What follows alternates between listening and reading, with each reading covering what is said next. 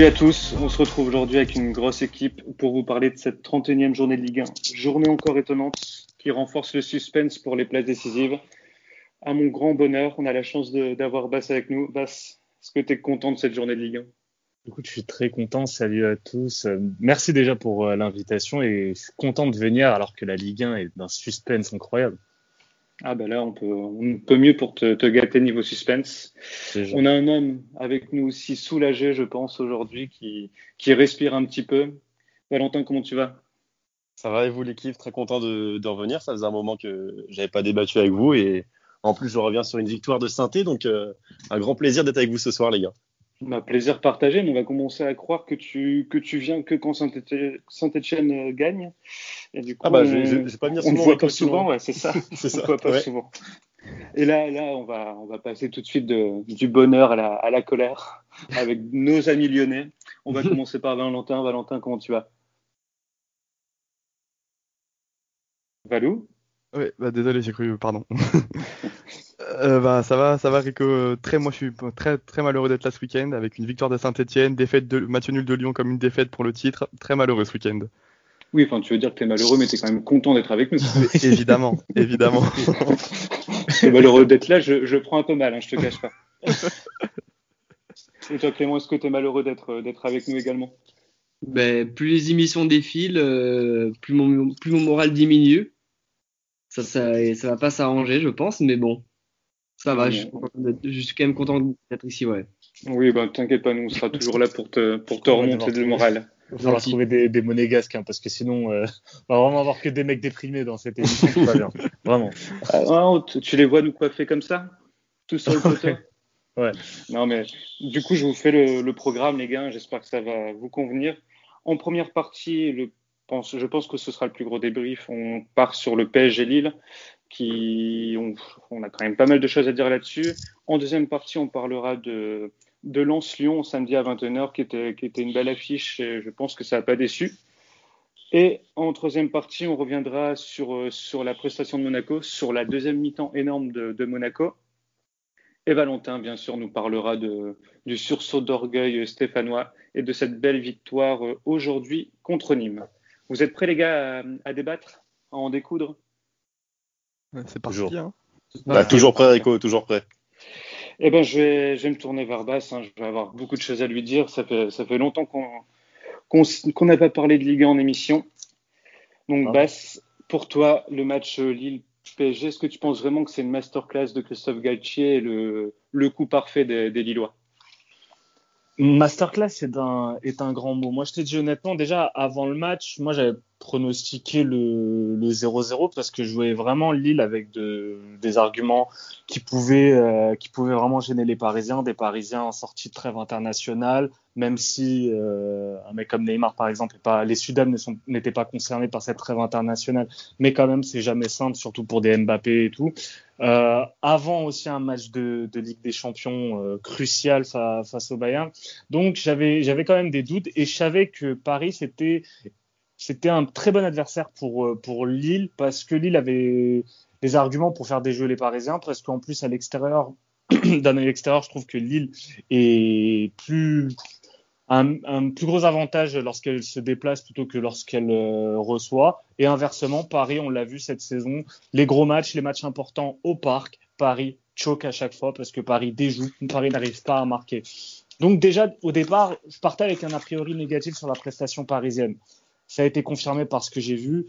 La masterclass entre guillemets de, Galtier, elle est quand même influencée par le scénario du match où tu marques assez tôt et ce qui permet en fait à Galtier de rentrer dans une phase de gestion plutôt que de devoir courir après, devoir faire le jeu, devoir marquer euh, ce, but. Donc on a, eu en fait le scénario inverse de ce qui s'était passé pendant en, Coupe de France où euh, Lille s'était retrouvé mené et à courir derrière un, résultat, c'est pas c'est pas à son avantage. Alors que là, tu marques très rapidement. Paris dans, Paris dans le doute et on a vu toutes les failles, toutes les faiblesses du, jeu parisien et de certaines individualités. Mais euh, ouais, c'est ça. En fait, tu as l'impression que, que c'était limite trop facile ce plan, ce plan pour Lille et on s'attendait pas forcément à notre match. Si, enfin, Lille a marqué, a marqué tôt comme tu l'as dit et, Paris, Paris n'arrive pas, Paris n'arrive pas contre, contre les gros de ce championnat en Ligue 1 à, marquer des buts et c'est inquiétant parce que quand, quand tu vois Monaco, je trouve que le bloc n'était pas, pas vraiment bas.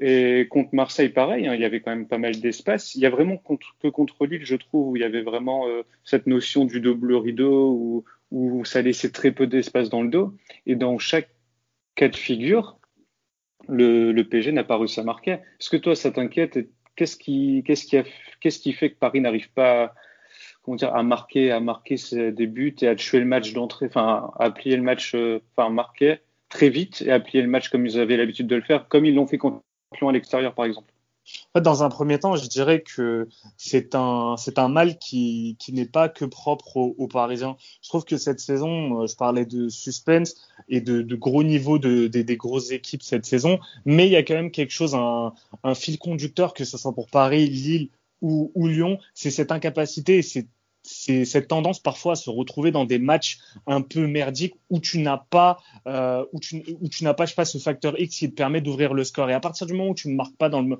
dans, dans, la première mi-temps, tu laisses des espaces et ton adversaire, souvent, euh, ça s'est vu cette saison en Ligue 1 parce qu'on a énormément de victoires à l'extérieur, ton adversaire, lui, en profite et tu dois courir après euh, un déficit.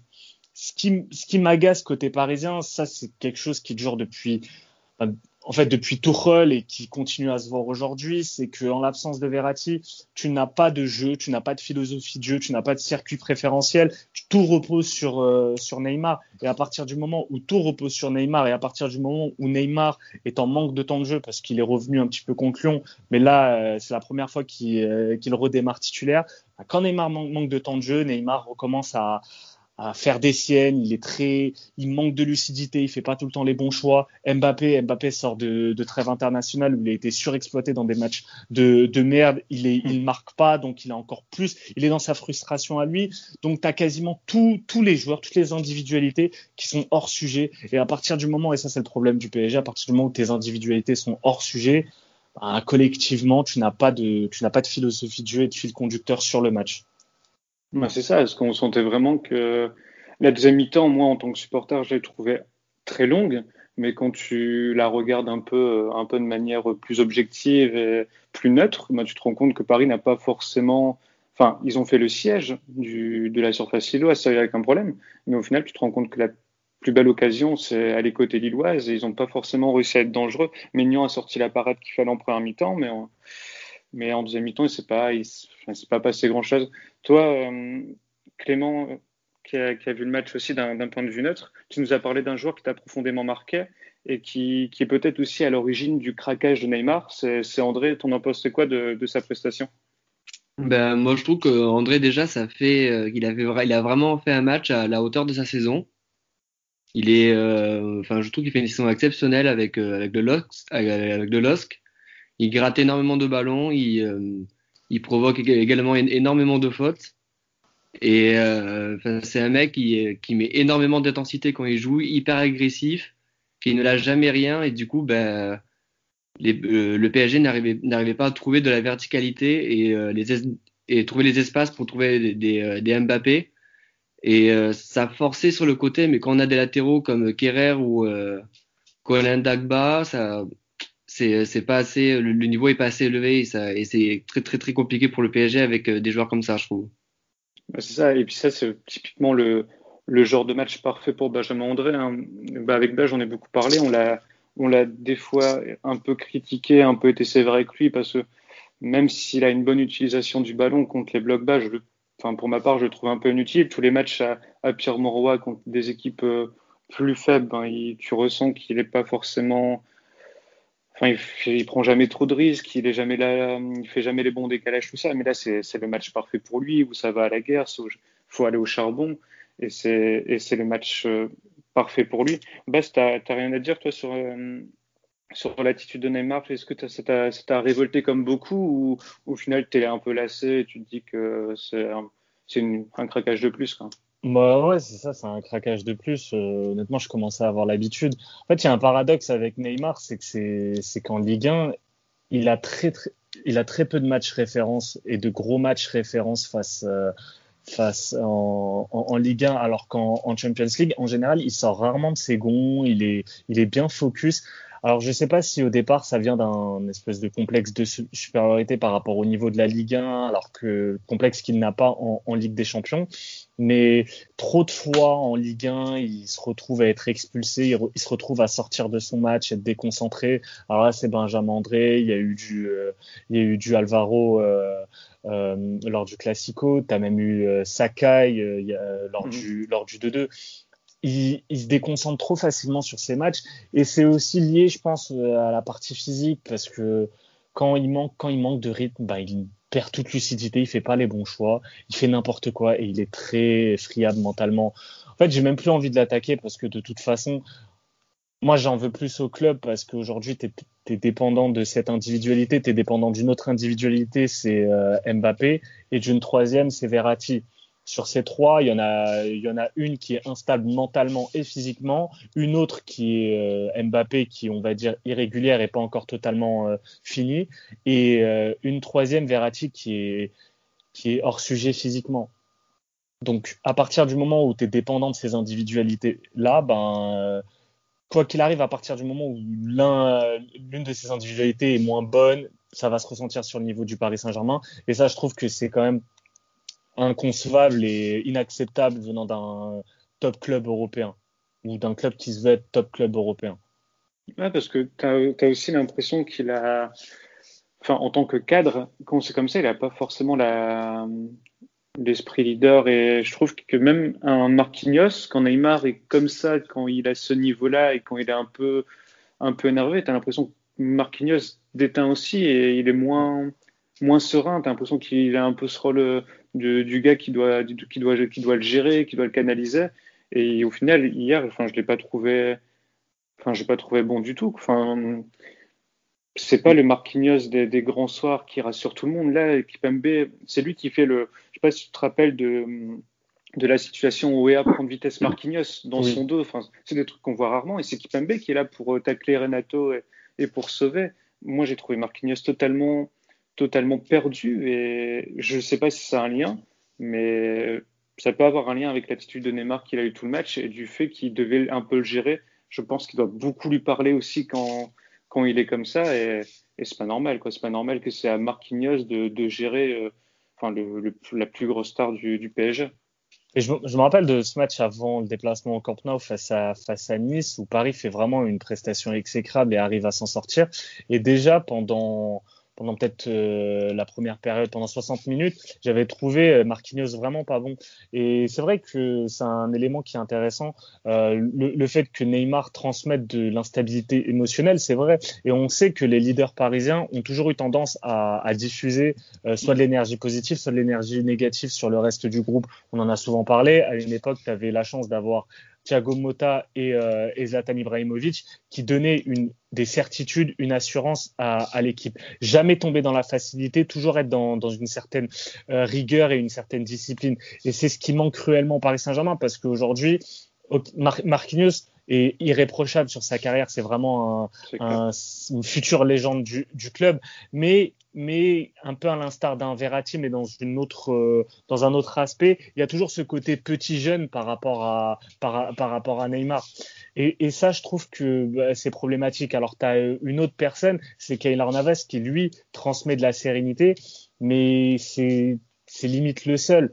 Donc, donc, pour le coup, c'est très problématique et ça me rassure pas forcément sur, euh, sur l'état du club. Mais en même temps, Et ça, c'est le problème avec le Paris Saint-Germain, c'est que chaque, chaque match a une vérité différente.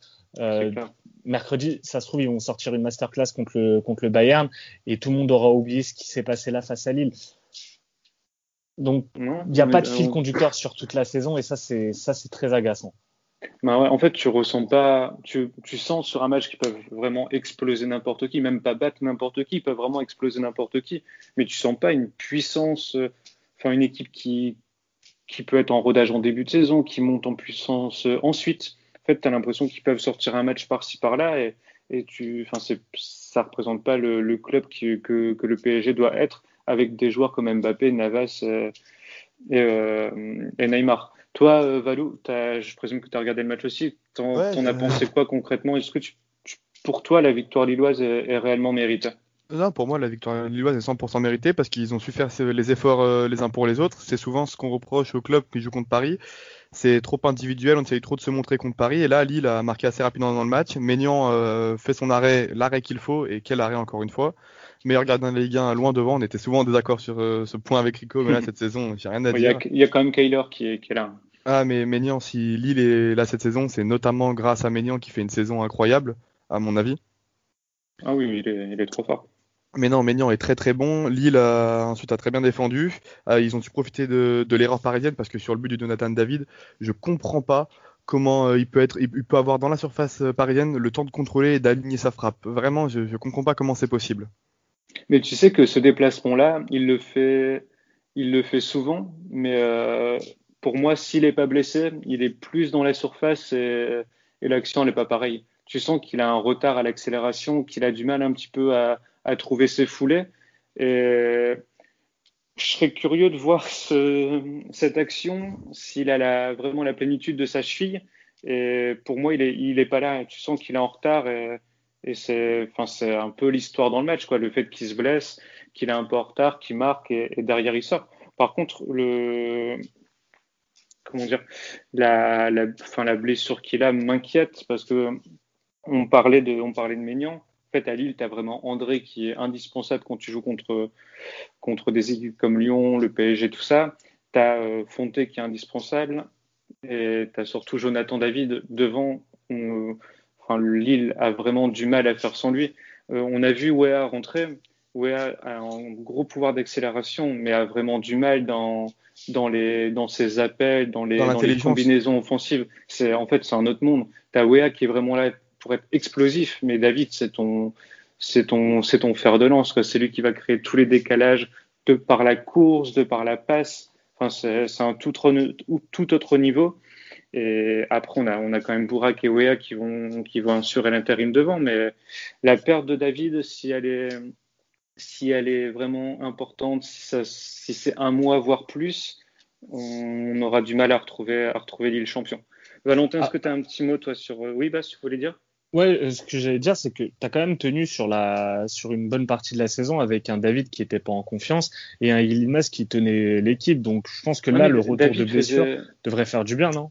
Je vois ce que tu veux dire, mais tu vois, on, a- on en parlait en début de saison et je te disais, ouais, il a pas les stats, tout ça, mais dans le jeu, il est archi important. En fait, même si c'est Bourak qui, qui, oui, qui tirait de la couverture sur lui, qui mettait les buts décisifs, tu avais quand même David qui était là pour abattre un sacré boulot en termes de pressing, en termes d'espace, de création d'espace. Ok, on, à ce prix-là, il, doit, il devait faire plus, il devait avoir les statistiques en plus, mais c'est, enfin, un cerveau sur un terrain et moi, il m'impressionne beaucoup par ses déplacements, par sa qualité offensive, Ah, que ce soit avec ou sans ballon. Ça fait longtemps que j'ai pas vu un joueur aussi intelligent. Après, enfin, en parlant, euh, en parlant du LOSC, depuis Robert Vitek, j'ai pas vu un attaquant aussi intelligent dans le jeu. Après, Robert Vitek, il avait beaucoup moins de qualité, je te l'accorde. Mais il était Mais, fort. euh, il était fort. Il, il était fort, mais tu vois, c'est ce joueur-là qui, en fait, il a pas besoin de toucher le ballon pour que le LOSC marque un but, et c'est ça que je trouve, euh, je trouve fort. C'est rare ce genre d'attaquant.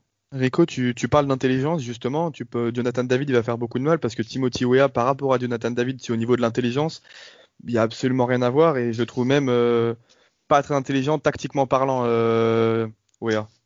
Bah, ça. on va dire que. bah, après, c'est quand même un joueur qui a loupé euh, près d'un an et demi de. Il est encore en formation, là, il a, il a 20 ans. Il a loupé un an et demi de compétition. À cet âge-là, c'est quand même très important. Et oui, je vois ce que tu veux dire dans le sens où euh, où faut le lancer, quoi. Faut qu'il fasse son- ses appels, ils sont très stéréotypés. Il prend de vitesse, donc ça, il n'y a pas de souci, mais il faut le lancer euh, tout droit, bêtement tout droit. Et, et après, il joue superbement le bien sur l'action de Bourak en deuxième mi-temps. Après, un mais retour en forme de Bamba pourrait peut-être euh, Ah, compenser. mais bon. euh, Bamba, vraiment- David. En fait, c'est ce qu'on c'est ce qu'on disait aussi la, la dernière fois par rapport au Lost, c'est que tu as trop de joueurs qui se relaient. Ok, c'est bien, hein, mais euh, tu as eu le début de saison de Bamba, tu as eu une petite phase à Rojo, tu as eu Bourak qui a marqué beaucoup de buts, Bourak s'est blessé, tu as eu David qui est arrivé, et c'est un peu problématique. Au milieu de terrain, c'est pareil, hein, tu as eu as eu Soumari qui était, qui était très bon pendant un moment. Ensuite, tu as Xeka qui, là, actuellement, euh, était limite ton meilleur milieu de terrain. Et ouais, malheureusement, le problème de Lille, c'est que les joueurs sont, se relaient, en fait, se passent un peu le flambeau du, du sauveur de cette équipe. Et on n'a pas encore eu tous les joueurs très bons en même temps. Bah, même quand tu vois Iconé en début de saison, il était, catastrophique. Mais il, a, su, revenir et maintenant c'est Bamba qui est un peu en dedans. Par contre, j'aimerais aussi parler de, de Xeka. Je sais pas si vous avez fait, su la petite histoire. Il a été puni pour ce match. Oui, mais qu'est-ce qu'il a fait? Je n'ai pas suivi ce qu'il avait fait. Ben, on sait pas, c'est pas du tout sorti dans la presse. Il y a juste Galtier qui a annoncé qu'il a eu un mauvais comportement après la séance de vendredi. Et donc, décision forte, c'est de, il l'a pas pris dans le groupe carrément. Et je trouve ça plutôt bien de, de punir directement ce genre de comportement. Après, euh, faut pas être devin. À mon avis, il n'était pas dans, dans la mise en place tactique. S'il a su à ce moment-là qu'il n'était pas titulaire, il a dû demander des comptes et, être un peu, un peu énervé. Mais bon, je suis content que ce genre de choses euh, en 2021 ne, ne passe pas parce que je pense qu'il y a beaucoup de clubs qui, qui auraient passé l'éponge avant, avant un tel événement. Valentin, tu es, un peu discret. Est-ce que tu as, ouais, as non, vu ce en match fait, je, ouais, je l'ai vu en plus. Je vous laissais euh, parler et je prenais vos, vos informations. Euh, moi, par rapport à ce match, je rejoins beaucoup les, les propos de base. C'est qu'en fait, pour moi, en fait, le PSG euh, en Ligue des Champions, c'est très fort et tout. On peut dire tout ce qu'on veut. Par contre, en Ligue 1, ce qui m'inquiète depuis maintenant, et ça fait quelques années déjà, et surtout cette année aussi, on le voit beaucoup, c'est que moi, en fait, c'est émotionnellement parlant, j'ai, t'as l'impression que t'as un groupe qui, qui transpire pas du tout la sérénité, en fait. C'est un, un groupe où il y a deux, trois mecs, euh, s'ils sortent de leur match, tu les fais sortir de leur match, euh, ça déteint sur, euh, sur d'autres joueurs. On peut le voir comme Martinez, Kipembe ou quoi, qui sortent de leur match. Et souvent, cette saison, le PSG, quand ils perdent un match ou qu'ils font des mauvais matchs, c'est des matchs où il y a de l'engagement, on leur rentre dedans. Et comme on a pu le voir sur ce match face à Lille, en fait, on voit un Neymar qui se fait rentrer dedans, qui se fait bousculer, euh, qui est pas content parce que l'arbitre a laissé beaucoup jouer aussi. C'était un peu euh, arbitre à l'anglaise. Et on a un Neymar qui s'est beaucoup énervé, qui a commencé à vouloir dribbler euh, deux trois joueurs, qui a perdu beaucoup de ballons. Et son comportement, du coup, a déteint sur le reste de l'effectif. Et pour moi, c'est le gros problème de cette année du PSG en Ligue 1, c'est qu'on a, on a certains joueurs qui, qui, se prennent tellement pour des stars et qui font vraiment ce qu'ils veulent que ça déteint sur, euh, sur cette sérénité que, que le groupe devrait avoir. Et c'est pour Je- ça que, ouais. Euh, non, vas-y, vas-y. euh, je te- je Ouais, et c'est pour ça que moi, on pourrait pas, on peut pas parler de, de masterclass de Lille parce que oui, c'est vrai qu'ils se sont fait assiéger euh, Lille aussi, mais euh, Lille a été très intelligent, Galtier a été très intelligent. Euh, je suis persuadé qu'il a demandé à ses joueurs de rentrer dans des joueurs comme Neymar ou quoi. Il a demandé Oui, d'avoir un bloc bas et de jouer en contre. Et quand tu regardais en contre, il y avait des boulevards énormes. C'était, incroyable. Et pour moi, je pense que Paris, en fait, sur beaucoup de matchs de Ligue 1, euh, se déjoue tout seul ces matchs. Tellement c'est facile pour eux techniquement parlant qu'ils se déjouent tout seuls euh, à travers des, des embrouilles sur le terrain, des, trucs qui ne devraient même pas y avoir. Et je rajouterai un truc qui, pour moi, et là, on peut faire le parallèle aussi, peut-être avec Lyon et avec Lille, mais on parle pas assez de l'absence du public dans le bilan parisien. Avoir perdu autant de matchs à domicile, euh, alors que tu joues à huis clos, pour moi, c'est pas anodin. Et dans certains matchs, dans des matchs où tu, tu vas avoir peut-être euh, ce manque de euh, d'humilité, on va dire, ben le fait d'avoir le, le public et tout, ça peut t'aider à avoir de l'énergie et pas traîner des pattes. Et là, cette, cette saison, tu n'as pas, tu n'as pas le public. Et je pense que c'est un énorme manque pour, euh, pour, les, pour les Parisiens. Et c'est un élément qui peut expliquer aussi pourquoi on a autant de purges au, au Parc des Princes. Parce que même clair, certaines victoires, moi, le match con- contre Nice avant Barcelone, mais, mais c'était dégueulasse pendant, pendant 60-65 minutes. Après, Nice a commencé à perdre le, le fil, du, fil du match. Ça n'a pas, été- ça n'a pas été le cas de Lille.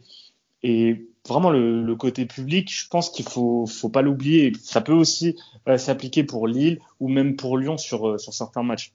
C'est clair, ouais. moi, je suis d'accord avec toi dans le sens où aussi Paris a des joueurs de spectacle, a des, enfin, un gars comme Neymar, comme Mbappé, c'est aussi des mecs qui sont là pour, euh, pour faire rêver le public et forcément ça doit se ressentir. Mbappé, tu l'as senti à un moment, je sais pas si, si ça vous a marqué, mais à la 40e minute, je crois, Lille gagnait 1-0, Paris galérait, il a tenté une roulette au milieu de terrain, il a perdu le ballon, il a, il a même pas réagi, enfin, c'était incroyable. Après, ce- tu vois, Rico, par rapport à ça, c'est que ça aussi, il faut se le dire, c'est franchement l'attitude de, de Neymar, elle a déteint sur Mbappé, mais c'est la folie quand même. hein. Il y a, Mbappé, il faisait des trucs qu'il ne faisait pas avant.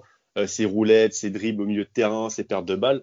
Ça, c'est c'est à cause de Neymar. hein. C'est que les deux, ils traînent toujours ensemble et, et tu vois que ça a déteint sur lui. Hein.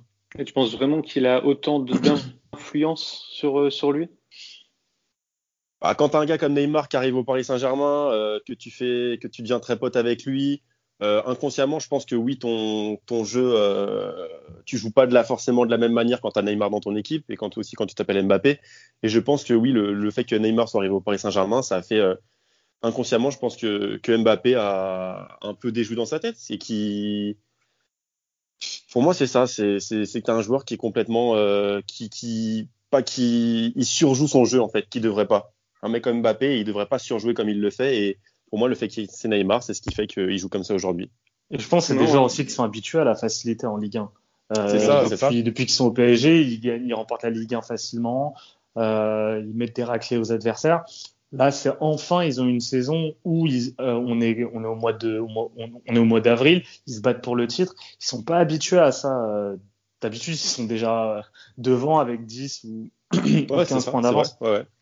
Donc ça, joue aussi sur le manque de sur, le manque de, de, discipline et de rigueur et, et tu peux pas en fait je, en fait tu peux pas changer ça d'un match à l'autre. Je pense c'est comment tu te conditionnes pendant toute la préparation de la saison et le problème aussi c'est ta préparation de la saison a été tronquée, tu n'as pas joué, tu n'as pas fini le, le, dernier championnat, tu as eu le Final 8, tu reviens avec des blessures, et après c'est qu'un enchaînement. Fin, fin décembre, tu vires le coach, tu ramènes un nouveau coach, et encore une fois, tu peux pas mettre de nouvelles choses en place. Et si tu mets des nouvelles choses en place, ça va surtout être sur la Ligue des Champions, parce que je pense que c'est un groupe qui n'a toujours pas digéré la défaite en finale de Ligue des Champions et qui, est, qui montre un tout autre visage pour la Ligue des Champions parce qu'ils veulent remporter la Ligue des Champions. D'où le fait que s'il y a une fenêtre d'opportunité pour tous les rivaux du PSG, c'est cette année et ce sera peut-être oui. pas l'année prochaine ni, euh, ni la suivante. Mais je pense que c'est des éléments qui peuvent justifier, enfin qui peuvent expliquer, pas justifier, mais expliquer pourquoi Paris perd le pied comme ça sur des matchs au Parc des Princes. Mais justement, là, j'avais une dernière question à te poser avant de, avant d'enchaîner sur le, sur les autres matchs et clôturer ce, ce débat sur ce débrief de, de, de PSG Lille. C'est, on parle souvent de dynamique. On en a parlé pour, pour le LOSC avec la, la défaite en Coupe de France et en, et en Europa League. Là, concrètement, on sait que Paris mise beaucoup sur cette Ligue des Champions. T'as pas peur, toi, que s'il y a vraiment élimination contre le Bayern, que ce soit vraiment la folie euh, dans cette fin de saison, le, carnaval total avec les prolongations, tout ça, t'as pas peur d'un vraiment d'un gros bordel et que Paris perde de pied aussi en Ligue 1 ah, si j'en ai peur, oui, oui, parce que on l'a déjà, on l'a déjà eu, et ça pourrait s'apparenter à ce qui s'est passé en 2016-2017 après la remontada et la fin de saison qui a pas forcément super été bien gérée. Maintenant, Paris, de toute façon, même s'il se qualifie face à Munich, auras, je pense, tu auras toujours la même irrégularité en championnat tu auras la carotte au bout, c'est-à-dire faut être bon en Ligue des Champions, donc on se préserve et on reste euh, au top niveau, mais tu auras toujours les mêmes problèmes d'irrégularité et de, et de créativité dans, dans, ton jeu. Et le problème de la surdépendance de ton jeu sur mmh. deux individualités, Verratti et euh, Neymar. Ouais, c'est ça. en fait, c'est ah. le, le, gros problème, c'est vraiment que la seule certitude, c'est ton, ton gardien. Quoi. Je trouve ça un peu léger. Ah, très léger. Après, est-ce que, est-ce que après cette année, euh je m'en avoue, les gars, supporters, enfin, à basse surtout, euh, quand tu es supporter euh, parisien ou quoi, est-ce que forcément, euh, cette année, si tu pas champion de France, est-ce que ça va te poser un problème? Est-ce que ça va. Je suis pas sûr euh, personnellement qu'aujourd'hui, les, les supporters parisiens euh, pensent vraiment la Ligue 1 et que si jamais, je dis bien, si jamais le PSG n'est pas champion de France, euh, qu'ils soient réellement déçus. Ah, il est là le paradoxe et l'hypocrisie quand, quand tu es supporter parisien, c'est que mm. tu es très souvent champion à la fin, mais tu, tu, vas surtout reprocher les éliminations en Ligue des Champions. Et si là, t'es pas champion, ben, tu vas reprocher et avoir un comportement ultra critique parce que t'as pas été champion. Alors qu'on sait très bien, tu stresses devant la Ligue 1, mais sans, sans plus. La Ligue des Champions, c'est autre chose et tout le monde est concentré sur la Ligue des Champions. Ce sera pas une mauvaise chose si cette année Paris n'est pas n'est pas champion euh, de France, mais ça doit, faut qu'à côté tu aies des références. Tu as déjà ta première référence, c'est d'avoir éliminé le Barça en huitième, donc tu as tourné la page de la remontada. Maintenant, si tu arrives à prendre ta revanche et éliminer le Bayern, ben tu pourras avoir des, des éléments positifs. Moi, j'ai une question, Basse.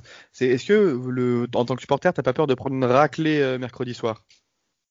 Oh. Parce que le, le Bayern cette année, c'est vraiment très très fort. C'est fort et Paris, Paris est fort en, en, en Ligue des Champions. Depuis, de, depuis euh, la défaite face au, au, Barça, Paris s'est très rarement pris des, raclés en Champions League. Au contraire, Paris, là, face au Bayern, va être dans une posture qui va beaucoup plus l'avantager que celle du championnat de France, où tu n'as pas cette obligation de faire le jeu. Et tu vas t'imposer au Camp Nou parce que tu arrives avec euh, en agressant, mais en étant dans, dans, une situation où tu peux te permettre même de faire match nul. Donc Paris, mercredi, moi, je les vois pas. On en parlera mercredi dans l'avant-match, mais moi, je les vois pas euh, se, manger une raclée parce que même le Bayern montre des faiblesses et, pas, et Paris a ses forces. Et encore une fois, un mec comme Neymar, il est pas pareil quand il y a soir de Ligue des Champions, la musique de la Ligue des Champions. Son conditionnement mental n'est pas le même que quand il arrive face, à un club de Ligue 1. Alors, ah, Lyon et Lille sont des gros clubs de Ligue 1, mais je pense que Neymar n'a pas le, le même attitude face à eux que face à un gros Européen. Non, je suis d'accord. après, après son, son, côté euh, un peu, un peu prétentieux aussi fait beaucoup euh, par rapport à ça. C'est-à-dire que, enfin, pour lui, la Ligue 1, il joue entre guillemets contre des Pecno qui, qui va battre assez facilement. Et c'est aussi pour ça qu'il s'énerve. C'est qu'il a la sensation de, de, ne pas réussir contre, contre des joueurs qui sont dix fois moins, moins forts que lui. Et, et c'est ce qui l'agace le plus. Et, tu vois, dans ces moments-là, après, moi, je ne suis, pas, dans la tête de Neymar, mais dans les moments où tu commences à avoir un petit peu de, de, prétention et de facilité, ben, le fait d'avoir le public qui te réclame, qui, t'acclame et qui te demande de, courir, ben, ça joue sur ton orgueil. Là, ben, t'as personne, t'as franchement, t'es là, t'es seul, tu t'ennuies, et je comprends, enfin, je comprends, euh, je comprends cet aspect-là de, dans l'esprit de Neymar, parce que c'est ce qui fait aussi qu'il est fort, et quand il est face à une adversité, quand il sait que euh, il y a du monde dans, dans le stade, quand c'est un grand match, ben, il va être très fort. Et dans des moments comme ça, il va tomber dans sa facilité habituelle, et malheureusement, c'est un énorme problème. Ouais, comme, comme, disait, excuse-moi Rico, comme disait Rico, c'est vraiment un mec de, il est là pour le show, il est là pour les caméras, il est là pour le public. Et s'il n'y a pas ça, forcément, c'est un gars qui va s'ennuyer sur le terrain et, et qui, va, qui va un peu déjouer, je pense, comme tu dit, euh, Bass. Moi, pour revenir sur... Vas-y, vas-y, Valou. Euh, ce, sera le mot de la fin, Valou. pour revenir sur ce que disait. Euh... Ah, c'est gentil, Rico. Pour revenir sur ce que disait Bass, je suis d'accord sur euh, le fait que le PSG euh, venait dans cette posture-là, mais l'absence de Marco Verratti me fait vraiment très peur pour euh, cette semaine parce que c'est vraiment, pour moi, c'est c'est pas le plus fort, mais c'est le plus important au PSG dans sa façon de réguler le milieu de terrain et, je pense que sans Verratti, ça va vraiment être très compliqué cette semaine. Il y a des chances. Maintenant, tu as fait le Final 8 sans lui. Bon, après, t'as pas affronté le Bayern avant la finale. Mais tu as, des espèces de certitudes sans, sans Verratti. Et, mais ça passe par Neymar, par contre. T'as pas Neymar, t'as pas Verratti. Ouais, je donne pas cher de la peau des Parisiens. mais quoi qu'il arrive, t'as un socle défensif. Mais quoi qu'il arrive, t'as un socle défensif qui est fort. Kimpembe, Marquinhos, Navas, ton trident euh, pour protéger tes buts est l'un des meilleurs d'Europe. Et ça, c'est la certitude, la première certitude du club. Donc, c'est pour ça que moi, je les vois pas manger une raclette parce que tu as cette certitude-là.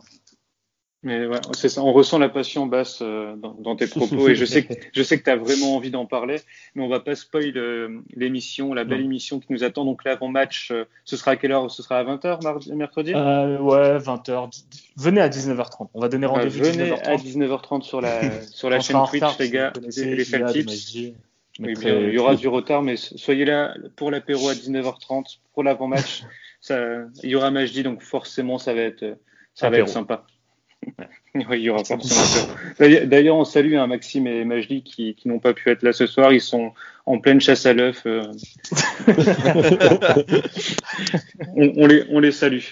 Donc, c'est, on s'en est fini hein, sur le, le débrief euh, Paris. Euh, Paris-Lille. On, on, va écouter maintenant Valentin, et, enfin Valou, parce qu'il y a deux Valentins ce soir. On va écouter Valou et Clément cracher leur venin sur leur club et ça me fait vraiment plaisir. J'ai un peu un côté sadique euh, à vous entendre insulter Rudy Garcia. Donc, le match un partout euh, samedi soir entre, entre Lens et Lyon. On va commencer par, euh, par toi, Valou. Encore une prestation lyonnaise, on va dire, décevante. Enfin, peut-être pas décevante, mais peu convaincante. Ah Est-ce que tu peux, tu peux nous débriefer un petit peu ce match ah, Qu'est-ce que je vais débriefer Ça a mal commencé avec beaucoup d'erreurs techniques. Euh, aucun joueur n'était dedans. Memphis fantomatique. Les, deux autres gus de devant euh, de Toko Ekambi et Tino Kadewere qui ont euh, Tino qui a raté deux face à face, Toko Ekambi un face à face. Euh, le milieu de terrain, à part Paqueta qui a rayonné et Bruno Guimaraes avec quelques passes lumineuses, c'était vraiment compliqué. Euh, Denayer qui, qui sur le but de euh, Jonathan Klaus qui doit forcément être là, qui doit forcément le presser et qui lui laisse un boulevard d'espace, mais c'est aussi dû à Maxwell Cornet ou qui laisse des, des autoroutes à 7 euh, en boulevard dans ses, dans ses couloirs. C'est dû à Anthony Lopez qui, qui fait une très mauvaise saison. C'est dû à la gestion catastrophique de Garcia, du fait de jouer le titre, de sa gestion de banc. Ça se voit d'ailleurs quand Slimani rentre, il veut prouver à Garcia qu'il a envie de jouer et il fait un tac de, de, de, de boucher qui prend rouge. Il veut rien dire ce tacle. Il veut rien dire, mais c'est tout Lyon tout simplement. Il y avait, il y avait aucun schéma de jeu, aucun schéma de passe, aucun pressing, alors que pourtant on est Lyon, on joue le titre, on joue Lens et je veux pas, je veux pas manquer de respect à Lens, mais Lens c'est cinquième, c'est un promu, c'est bon Lens pour la Ligue 1 cette année, mais si t'es Lyon et que tu vises au moins le podium, parce que le titre, euh, faut arrêter d'en parler, tu vises au moins le podium, joue au minimum avec ton âme, parce que je veux dire Lille cette saison par exemple, pour comparer, ils n'ont pas fait que des excellents matchs, il y a des matchs qui ont été très compliqués et pourtant il y avait un supplément d'âme, il y avait quelque chose, alors qu'à Lyon, bah il y avait rien du tout ce match, mais rien du tout. Et encore, il y, a, un partout, et parce que la règle est, mal faite, parce que la règle fait que le but est refusé, mais la frappe est magnifique, et on, s'en sent heureux de faire un partout encore. Hein. D'ailleurs, ce petit point de règlement me, chagrine. Hein. Tu, enfin, tu sens vraiment que Sotoka, il, peut pas faire autrement que toucher le ballon. À moins, qu'il ressemble à physique croison, c'est impossible. Qu'on salue d'ailleurs. non, mais il peut, il peut pas, il peut pas faire autrement que toucher le ballon de la main. Et s'il la touche pas de la main, il la touche vraiment de la hanche et ça modifie pas forcément la trajectoire du ballon. C'est c'est vraiment dommage de enfin, d'avoir ce genre de règle qui en plus va disparaître euh, cet été. Donc tu sais que le, le, règlement va changer, mais euh, mais là pour l'instant non, tu attends juste que la, la, loi passe, la loi soit écrite, mais en attendant tu, tu subis ça. Et pour rebondir sur ce que tu as dit euh, Valou, je vais me tourner vers toi Clément maintenant. Est-ce que enfin c'est pas dérangeant avec tout, enfin comme encore une fois tout le respect qu'on a pour euh, qu'on a pour Lens. Sur les deux matchs que, j'ai vus, hein, le Lyon-Lens et le, le à aucun moment tu as senti Lyon supérieur à cette équipe. Et quand tu joues, on va dire le titre, c'est plus inquiétant, non? Bah ouais, mais j'allais en venir. D'ailleurs, j'allais parler aussi du match aller parce que pour moi, ce qu'il a vraiment manqué à Lyon, et ce qui, et ce qui manque toujours d'ailleurs, c'est qu'à chaque match depuis janvier 2021, on joue que 15-30 minutes. Et, quand on est mené en général. Et pour gagner, et voilà, c'est exactement ça. Alors, au match aller à Lyon-Lens, on gagnait 3-0 à la mi-temps. 3-0 à la mi-temps.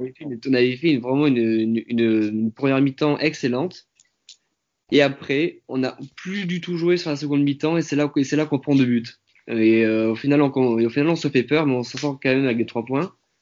Alors que là, au match retour, c'est un peu la situation inverse. C'est Lens qui, euh, qui, qui, ouvre le score.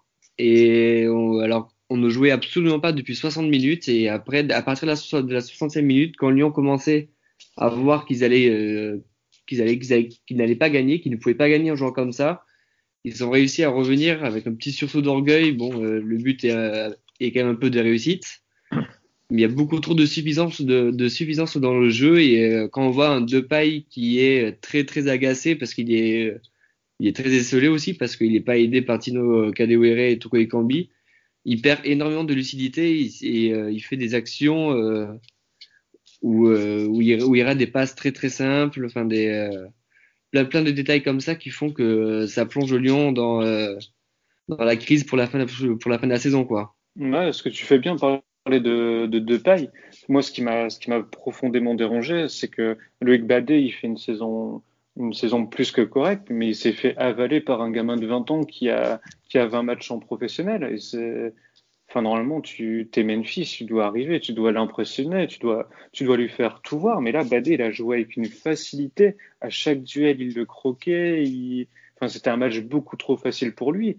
Et tu avais l'impression qu'il jouait contre un petit défense, enfin, un petit attaquant de, de Ligue 1 et qui, qui savait pertinemment qu'il allait toujours passer devant lui, qu'il allait toujours couper ses lignes de passe. Et c'est pas digne d'un joueur comme Memphis. Il a, enfin, je sais pas, il reste 8 matchs. C'est à lui de porter l'équipe, c'est à lui de faire en sorte que, que Lyon aille chercher quelque chose. Ouais.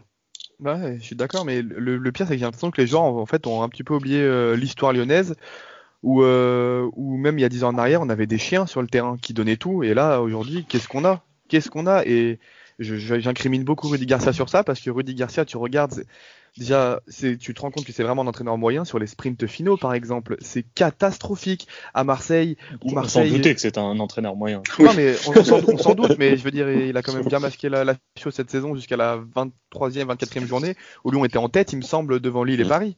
Donc euh, il a bien caché la misère quand même euh, cette saison. Après, tu vois, tu te rends compte que ben, c'est déjà dans, sa gestion de groupe, mais cataclysmique ou de Siglio, mais je comprends pas comment ce mec peut, encore être euh, à Lyon et on parle de l'acheter. Je comprends pas comment c'est possible. Toko Ekambi, qui, avec tout le respect y a pour Toko Ekambi, hein, mais qui, n'est pas un grand joueur, qui n'est pas un joueur du, standing entre guillemets de Lyon, qui on devait pas, Lyon ne devait pas l'acheter s'il n'était pas européen, et c'est Rudy Garcia qui a demandé à lever cette option d'achat. Je veux dire, je, je comprends pas. Et dans les sprints finaux, à Marseille, il fait n'importe quoi. À Lyon, il fait n'importe quoi. Il met Kadewere qui met depuis 10 matchs, il fait n'importe quoi. Toko Ekambi depuis 10 matchs, mais N'importe quoi. C'est n'importe quoi. Et t'as Slimani et Cherki sur le côté. c'est la gestion du club, c'est du grand n'importe quoi. Mais tu vois qui est trop dur. Mais non, t'es pas dur quand tu joues Lyon et que quand tu quand es supporter de Lyon, tu es pas dur, t'es es objectif et t'attends beaucoup de cette équipe parce que ça fait des années qu'on dit oui, Lyon c'est la deuxième équipe derrière euh, Paris, etc., etc. Et là cette année, quand t'as l'occasion de le prouver, tu fais quoi? Moi, je trouve, je trouve aussi que le, enfin, que l'équipe en général, l'effectif en général a quand même perdu, perdu en qualité. Et, et là, tu te rends compte que tu as, des joueurs qui, enfin, qui doivent porter l'équipe. Garde, tu parles de Lopez, mais Lopez, cette année, c'est lui qui, enfin, ça fait combien de temps qu'il est à Lyon? Ça doit être le taulier, il doit être infranchissable, il doit, il doit porter l'équipe. Et tu te rends compte qu'il, qu'il est, qu'il est globalement moyen cette saison. Memphis, il, quand, il est, quand il joue, il est, il est très fort, ça n'a rien à dire, mais il joue vraiment par intermittence. T'as un mec comme Awar qui, qui a disparu. Il, fait une il, est saison... plus à Lyon, il est plus à Lyon dans sa tête, Awar. Oui, mais même, enfin, comment c'est possible que des joueurs comme ça ne soient, ne soient pas les hommes qui te, Enfin, faut pas oublier que Lyon, quand même, a une gestion de, de championnat sans Ligue des Champions, sans compétition mm. européenne. Et, et, au final, ça s'est retourné en problème pour eux parce que parce qu'il y a eu zéro turnover, il y a eu, t'as des joueurs qui sont carrément plus concernés. Tu te débarrasses d'un Dembélé comme si c'était le, le, pire joueur du monde. Et, et c'est pas normal. Là, tu te retrouves avec un effectif qui, ou, enfin, qui montre ses, qui montre ses limites. Non, mais au-delà de Dembélé qui a déjà été très mal géré, parce que quand Rudy Garcia arrive, Dembélé est titulaire, et c'est lui qui le met sur le banc et qui ne le fait plus jouer. Après, il dit, ah, bah, il a cours de forme. Bon, c'est bizarre. T'as la gestion Amine Gouiri et Pierre Calulu à Lyon, ou Pierre Calulu, tu vois qu'à Milan, il est bon, Amine Gouiri à Nice, il est bon, et tu te dis, bah tiens, les deux, ils seraient pas mauvais, par exemple, pour remplacer euh, Memphis, Toko ou Tino, par exemple. Hein. T'as Ryan Cherki qui, quand il rentre, il est bon, il ne le fait jamais jouer, ou il le sort à la mi-temps quand euh, il le met titulaire, ce qui est arrivé deux fois cette saison où il le sort à la mi-temps, alors que t'as des joueurs qui font bien pire. Et même sur ce match-là, par exemple, pour parler de Lens, il sort Bruno Guimaraes parce que il fait des bonnes passes. Je vois pas pourquoi il le sort. Je sais pas si vous, avez regardé le match, mais à un moment, Bruno Guimaraes fait une passe magnifique pour, euh, pour Cambi, et une, deux secondes, une demi-seconde après, je le vois sortir. Oui, mais après, c'est incompréhensible. Je pense, que, même s'il mettait un ciseau retourné, à partir du moment où il avait décidé de le changer, c'était fini pour lui. Et, ce qui est peut-être encore plus énervant de tout ça, c'est en conférence de presse où Rudy Garcia ne se remet pas en question. Oh, pour lui, c'est uniquement de la faute des joueurs et tout ce qu'il fait lui, c'est parfait. Alors, il avait réussi à se remettre en question au début de saison en passant de son 5 euh, son 5-3-2 pourri pour passer en 4-3-3 sauf que maintenant le 4-3-3 les gens se sont, adaptés on a Memphis et Slimani qui pourraient pourquoi pas jouer ensemble devant et s'aligner on reste avec ce vieux 4-3-3 pourri avec aucun aucun ailier de formation attention et à Lyon, on est des spécialistes pour ne pas faire jouer les, euh, pour ne pas faire jouer les joueurs à leur poste. Cornet, c'est un buteur. Il a joué un match en tant que buteur à Lyon. Toko et c'est un buteur à la base, c'est un numéro 9, euh, Maxwell Cornet. T'es sûr, T'es sûr de ça Oui, c'est un numéro 9, c'est pas, un, buteur. Oui, je sais, je me souviens, mais bon. Et quand, on l'a fait une seule fois. Tino Kadeore et Toko Ekambi, c'est des numéros 9, tu les mets où? Sur un côté. Euh, Mattia de Siglio, qui est nul à droite, et il est encore plus mauvais à gauche, tu le mets titulaire à gauche. Cornet, arrière gauche, il s'est déjà pas attaqué, donc il va forcément pas savoir défendre. Melvin Bard, il a déjà eu le droit de jouer 15 minutes, et avec les blessures, normalement, il pourra jouer la fin de saison. C'est le seul point positif de cette soirée.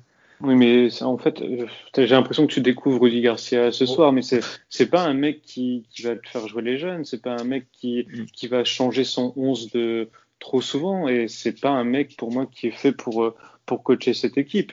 Et, et pour la Gouiri, il est parti pour combien à Nice? Euh, il me semble que c'est 7 millions, ça me fait mal au cœur d'en parler. Que, ah, ouais, mais attention, parce que tu as aussi le, le père Rolas qui a très peur de, de perdre de l'argent sur ses jeunes et qui, dès qu'il y a un petit chèque, il, il, est très content de vendre à plus de 5 millions. Quoi.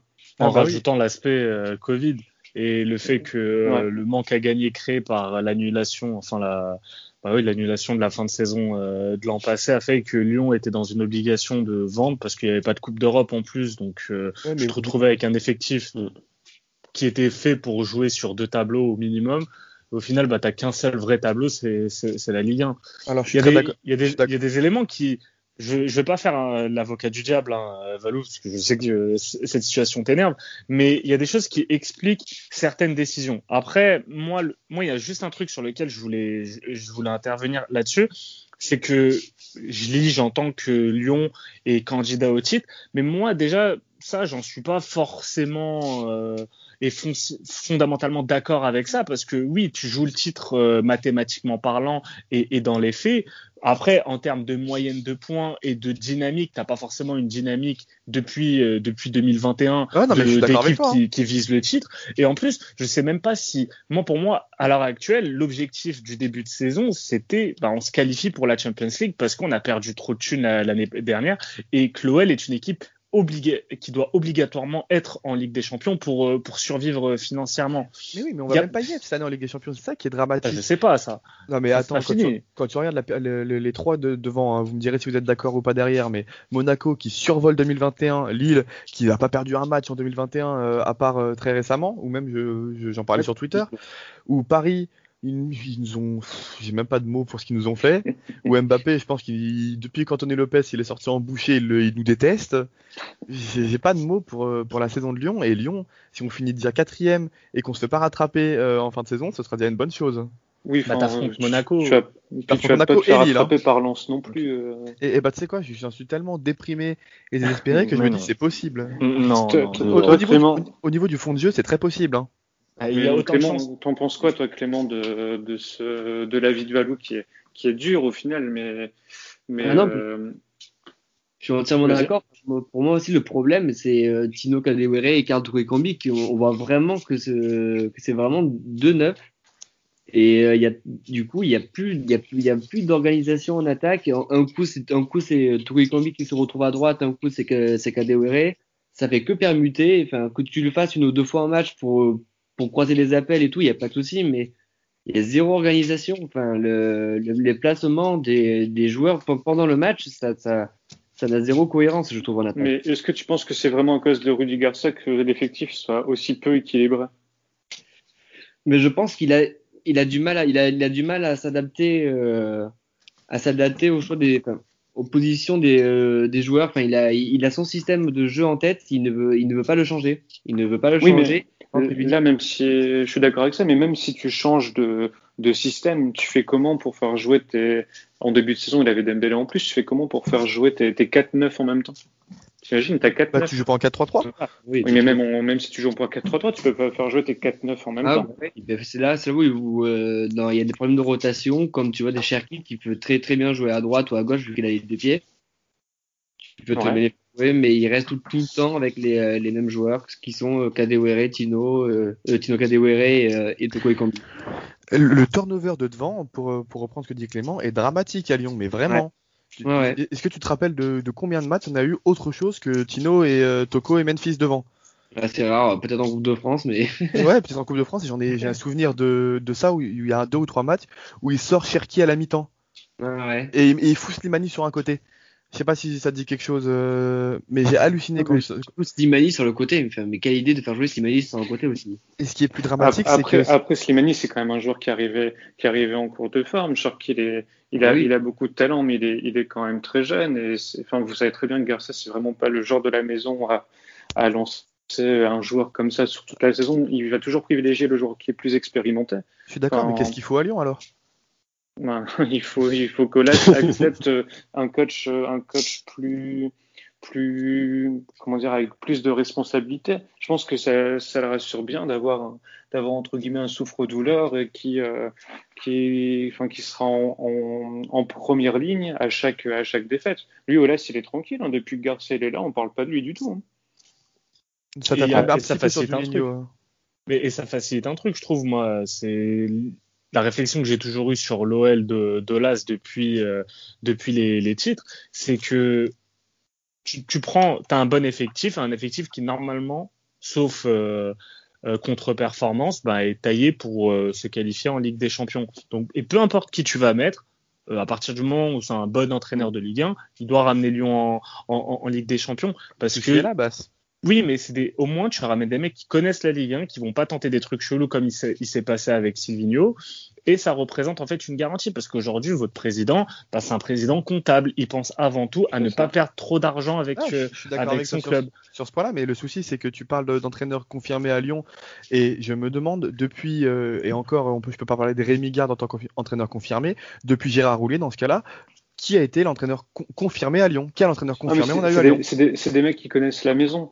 C'est des mecs qui, qui, qui vont accepter de se faire conseiller, qui vont accepter d'être épaulés et De qui vont accepter surtout de ne pas faire n'importe quoi, de ne pas tenter des choses. Olas, lui, il s'en fout totalement que le, que le supporter il prenne du plaisir ou pas. Lui, ce qu'il Ah veut, oui. c'est que son équipe finisse sur le podium chaque saison. Sauf que là, cette année, on va pas finir sur le podium. On parle même de Rudy Garcia prolongé.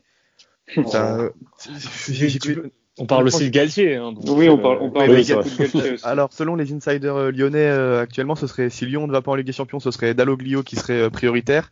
Et Ouais. si Lyon va en Ligue des Champions, ce serait donc si Lyon est champion, ce serait Gal- ce serait Rudy Garcia. Et si c'est podium, ils essaieraient de voir pour Galtier, mais apparemment, tu me dis si c'est vrai ou pas, Gal- euh, Galtier, il parle d'une prolongation au LOSC actuellement.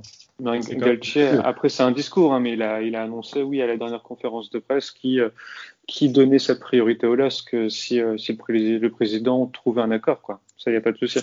Mais bon, on sait tous que dans le foot, tu peux annoncer. euh, Enfin, Voilà, il, va pas annoncer plus, à hein. cette journée de la fin. euh, je vais, euh, je vais partir à Lyon. Enfin, faut être complètement con, je pense. Et Olas va pas déclarer à six journées de la fin qu'il va dégager Rudy Garcia. C'est sûr. C'est Donc, sûr. Et, au final, Et tu toi- vois les entraîneurs, euh, excuse-moi, Hubert, Hubert Fournier ou même Bruno Genesio, c'était des essais. Mais au final, à chaque fois, ils arrivaient à qualifier l'équipe en Ligue des Mm. Champions. Parce Ah, qu'il y avait pourquoi personne, il y changer avait personne d'autre. Mais, et, mais là, tu es parti dans la même réflexion. Rudy Garcia, tu l'as fait, ram- tu l'as ramené l'an passé en cours de saison. Il- t'avais d'autres noms de livres, t'avais d'autres T'aurais noms de pu-. Je suis, d'accord, mais tu venais te prendre d'un gros risque en ramenant Silvino. Et tu as eu ce que Olas déteste avoir, c'est je dois dégager un mec en cours de saison parce que ça ne va pas, parce que ses, méthodes de management ne collent pas avec mon effectif qui est d'une culture et d'une mentalité française, pas d'une mentalité euh, européenne, on va dire entre, en- entre guillemets. Et donc, bah, je suis obligé de prendre un mec qui connaît la Ligue 1 et que mes mecs de Ligue 1 connaissent. Rudy. Garcia. Plus de Mais ça, t'avais Laurent Blanc, t'avais Laurent Blanc, et Laurent Blanc, c'était un bonne voix. Bon, Laurent Blanc. Mais C'est oui, mais, mais, tu- mais t'aurais pas forcément fait mieux avec Laurent Blanc. Je suis désolé, Laurent Blanc, ça faisait, faisait 5 ans ou 4 ans qu'il avait pas, qu'il plus coaché. C'était un risque aussi de ramener Laurent Blanc. Euh, moi, Rudy Garcia, c'était le profil qui amenait le moins de risques. Et preuve en est, l'équipe était sur une bonne dynamique avant euh, l'arrêt du championnat et euh, elle fait euh, demi-finale de Ligue des Champions. Donc, dans la tête d'Olas, bah, pourquoi je virerais Garcia? Faut C'est savoir que, que Garcia a le plus mauvais total de points après autant de rencontres que Bernard Lacombe euh, à Lyon. Et Bernard Lacombe, faut savoir qu'il a le plus mauvais total de points à Lyon après 50 matchs. Et Rudy Garcia a réussi à l'égaler. Oui, enfin là, il fait, il fait pas non plus une saison désastreuse en termes, en, en termes comptables, quoi. Alors non, c'est pas désastreux au niveau comptabilité, mais c'est désastreux au niveau de ce que tu dois faire et ce qu'on ne va pas avoir. Parce que je pense qu'avec des champions, on peut déjà dire que c'est fini. Mais non, Non. mais Mais tu non, peux pas, si. tu peux pas Mais dire ça. En, en Mais jouant comme ça- en jouant comme tu joues depuis des semaines, parce que c'est pas c'est pas c'est pas Paris, c'est pas Lens. hein. Ça fait un moment. Bordeaux déjà, on gagne ric-rac, c'est c'est- ça fait un moment. Mais, que mais Valou, regarde. Lille, regarde Lille, là, il y a 15 jours, j'étais to- to- totalement abattu. Tu, tu perds contre Nîmes à domicile, c'est, c'est des matchs poussifs toute l'année, et tu te retrouves à gagner tromper, un hein. match contre le PSG et tout le monde revoit Lille champion. Ça Mm. va tellement vite, ça va trop vite. Là, tu peux, tu peux gagner tes, tes trois prochains matchs et être leader. Lyon peut être leader dans trois journées sans, sans problème. Donc, tu peux pas dire J'es- le podium. J'espère me tromper c'est en tout fini. cas. Ah oui, non, mais Après, sûr. après les gars, moi, de, de, de, de ce que je pense, euh, je vous écoute depuis tout à l'heure par rapport à ça, c'est que moi, je suis pas pour, je suis pas partisan de l'idée de dire euh, c'est de la faute de l'entraîneur, il faut virer l'entraîneur. Euh, Il y a aussi des joueurs, même quand ça soit à Saint-Etienne dans d'autres clubs, euh, quand tu as des joueurs, ils font pas le taf sur le terrain, les mecs, ils sont, ils sont quand même, euh, c'est des adultes, ils sont payés, c'est des pros. Euh, les mecs, ils font pas le taf, comme vous disiez tout à l'heure, les gars, par rapport à Lyon. Euh, des joueurs qui sont pas comme des chiens sur un terrain, pour moi, c'est scandaleux euh, au bout d'un moment d'en arriver là et qu'il faut des joueurs qui marchent sur le terrain, qui font pas les efforts.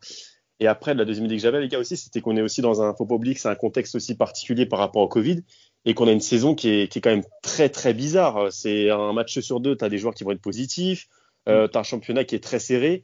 On l'a pas vu chaque année, par exemple, de voir euh, au niveau des relégables autant de relégables aussi, enfin, aussi serré au classement au niveau des points. Et en haut, on a rarement vu aussi une, un, un, titre qui va jouer, que ça va être très serré. Donc je pense que l'idée du, du, contexte aussi doit être pris en compte euh, cette année par rapport au Covid et que ça influe aussi sur les performances des équipes. Et ça se voit sur beaucoup d'équipes, hein, pas forcément que Lyon. Non, je suis d'accord. Après, moi aussi. Vas-y, vas-y. Euh, ouais, pour euh, revenir un peu sur, euh, sur Lyon, quand même, il y a aussi peut-être une finale qui va se jouer aussi entre Lyon et Monaco euh, à la 34 ou 35e journée aussi pour la troisième place. Ouais, il y a aussi une ouais. finale à jouer contre le LOSC dans, dans deux, deux ou trois journées. Hein. Oui, oui. Et après, les gars, faut, Historiquement, Lyon est habitué à gagner ce genre de match. Hein. Historiquement, ouais, oui, mais cette, cette, saison, Rudy Garcia, il monte bien qu'en sprint final, c'est pas la grande folie. Hein. Mais il vient, de, il vient de commencer. Il vient de commencer. Ouais. L'an dernier, il n'a pas pu le faire le sprint parce qu'il y a eu le Covid. Et là, il est pas. Il a juste démarré. Et s'il a un bon braquet, il va revenir. Ça, il n'y a pas de souci. Après, les gars, moi, je vous, je vous ai entendu. Les, hein. les, supporters lyonnais, je vous sens, je vous sens très tendu. J'ai une très bonne nouvelle pour vous. Je l'ai vu tout à l'heure aux infos. Vous avez vu que le groupe Ama Stadium va servir de de centre de vaccination. Donc, il euh, faut espérer ouais. que les joueurs se fassent vacciner et qu'ils nous fassent, enfin, qu'ils vous fassent une, une, très bonne fin de saison, les gars. et, et ben, on mettre autre chose ce... dans le vaccin, je prends. Hein. oh non, non, non, pas, pas de produits dopants chez nous, euh, Valou. On va, on va fermer ce, ce chapitre Lance-Lyon. Désolé pour euh, nos amis Lançons, on n'a pas vraiment eu le temps de, de, parler de vous, mais je trouve qu'on vous complimente pas mal ces, ces, derniers temps. Si vous battez Paris, si vous battez Monaco et que vous laissez euh, gagner Lille euh, en fin de saison, je vous promets de dire du bien de vous pendant, pendant pas mal de temps. Il n'y a pas de souci. On fera une spéciale RC Lens. Ah, on, fera même, on fera même un chant, on, on chantera les corons dans, dans le jingle. T'achètes un maillot, Rico? On va peut-être pas aller jusque-là quand même. Mais... mais... on chantera les corons, il n'y a pas de souci. J'achèterai la Kazakh, d'ailleurs, très belle Kazakh de nos amis lensois avec ah, un partenaire. C'est très classe. Banza sur bon. un cheval, euh, j'ai adoré. donc, donc maintenant, on va on va parler, euh, on va parler de toi, Valentin. Tu revis à nouveau, on te sent, on ah, te ouais. sent plus serein. Je t'entends respirer un petit peu dans, dans mes oreilles. Parle-nous de ce, de ce, match de la peur, ce de, de ce plus beau match de, de ce dimanche entre, entre Nîmes et Saint-Etienne. Bah, je t'avoue, Rico, euh, avant que le match commence, j'ai regardé le groupe. Euh, j'ai vu Étienne Green, troisième gardien. J'ai fait oh là là, Jack avec Moulin, je suis pas serein je me suis dit pas de, pas de premier gardien, pas le second, le troisième, euh, 20 ans. Je me suis dit bon bah soit ça passe, soit ça casse. Après Sainté a commencé le match avec un, un groupe quand même complet. On a un retour d'Amouma, de Boenga, mais au début du match j'étais pas forcément fan de la compo parce que tu avais Boenga, Amouma sur le banc. Euh, devant, tu as eu un trio Charlaby, euh, Kazri et, et Boenga qui a commencé parce que du coup Nordin était, euh, était blessé. Ouais. Ah non, c'est oui, son dernière minute. Ouais. C'est ouais, Colo qui était puni, pardon. Colo qui était puni, ouais, et Nordin qui s'est, je crois, qui s'est pété avant le match. Euh, non, non, en fait, ce qui m'a étonné vraiment, c'est au-delà de, Saint-Etienne qui a vraiment maîtrisé le match euh, totalement euh, durant toute la partie, c'est plus franchement Nîmes qui m'a choqué en fait. Je comprends pas comment un, club comme ça peut faire des matchs aussi. Je crois que c'est par c'est contre Lille qu'ils avaient gagné Nîmes, non? Ah, ils ont, fait un, ils ont fait un super match contre Lille. Ouais, ils ont fait un super ouais. match. Et là, je le, honnêtement, je les ai vus cet après-midi euh, sur l'ordi. Je me suis dit, mais j'avais l'impression que c'était une nationale qui jouait en face, en fait. C'était Saint-Etienne, c'était pas que c'était facile, mais j'ai rarement vu Saint-Etienne aussi dans d'aussi bonnes euh, dispositions. Après, saint a, a, fait le match qu'il a fait. Et franchement, si on peut féliciter quelqu'un aujourd'hui, c'est le petit Etienne Green dans les, dans les buts de 20 ans qui a fait son match, qui a sorti euh, un penalty, qui a fait, euh, il a pas eu grand chose à faire, mais il a fait ce qu'il avait à faire pendant ce match-là. Donc franchement, euh, chapeau par rapport, euh, par rapport à, ce petit, à ce jeune. Et après, où j'ai été content aussi, c'est vis-à-vis de, des attaquants. Ça fait plaisir de voir des attaquants qui marquent. Et surtout, ça fait plaisir de voir Saint-Etienne mettre plus d'un but dans le match parce que ça faisait aussi un moment. C'est de voir des buts à, Saint, enfin, ou pas à saint ça devenait compliqué. En plus, avec des buts, des très beaux buts de Casery qui nous habituent maintenant euh, à des buts un peu exceptionnels comme d'habitude. Et Buenga qui, ça fait vraiment plaisir de le revoir marquer. Mais on a un Saint-Etienne sur ce match qui vraiment m'a fait plaisir, qui a vraiment euh, dominé, qui n'a pas été inquiété. Et j'espère que c'est de, de bon augure pour la suite. Ouais. Ouais, parce que là, au final, on, tu, tu fais bien de parler de Casery. Moi, c'est vraiment le joueur qui m'a marqué ces, ces, deux, trois dernières euh, journées. C'est la victoire contre Angers. C'est bien la victoire contre Angers. Ils n'ont pas fait nul. C'est Angers, ouais. Ils ont, ils ont un 0 de, de Casery, pareil, où même but. Où ouais. tu as Casery qui, qui, envoie, qui envoie une frappe enroulée. Euh, enfin, enroulé lobé sur sur Bernardoni. Ensuite, aujourd'hui, il ressort enfin, une frappe, une frappe venue d'ailleurs. Comment t'expliques que ce joueur-là, avec cette condition physique-là, où tu as l'impression qu'il est lent et tout, il puisse faire d'aussi belles prestations en Ligue alors moi j'ai l'impression que c'est vrai que si on parle de, de son poids, c'est pas ce qui fait sa, on va dire sa, sa, positivité, sa positivité au niveau de l'équipe, mais j'ai l'impression qu'au-delà de ça, c'est plus une, un aspect de, de, remise en confiance, le fait que il avait commencé en début de saison, il commençait beaucoup sur le banc, il jouait pas beaucoup parce qu'il n'était pas là physiquement, et le fait que Puel leur mette un peu titulaire, ça fait deux trois matchs où il commence titulaire, euh, ce fait-là, je pense que ça l'a mis en confiance, il marque en plus, et je pense que c'est vraiment le fait d'être titulaire, de, le remettre en confiance qui, qui, lui apporte du bien et qui fait du bien à l'équipe. Ouais, et euh, je voulais parler d'autre chose aussi avec toi. J'ai cru entendre sur, euh, sur Canal au moment du, du match le commentateur dire, euh, je ne sais plus quel joueur rentrait, un jeune rentré en cours de jeu. Il parlait du 38e joueur utilisé par Claude Puel aujourd'hui. Ah, il parle de, du jeune qui est rentré à Mouefek. mais comment tu peux avoir 38 joueurs, utiliser 38 joueurs dans une saison? Alors le truc c'est que euh, comme on l'a vu au début, enfin cette année en début de saison, c'est Puel c'est quelqu'un qui utilise énormément les jeunes, il utilise ah, énormément. Ouais c'est énorme, c'est énorme. Il Après il a eu quelques pas mal de pépins physiques aussi par rapport à surtout avec des Amouma ou quoi, mais il utilise énormément le joueur et c'est un entraîneur qui n'hésite pas à faire redescendre des, des gars en National 2 s'ils sont pas là et à les puiser mhm. chez les jeunes dans le centre de formation. Et oui, moi aussi, ça me choque et c'est là que Puel a, été vivement critiqué.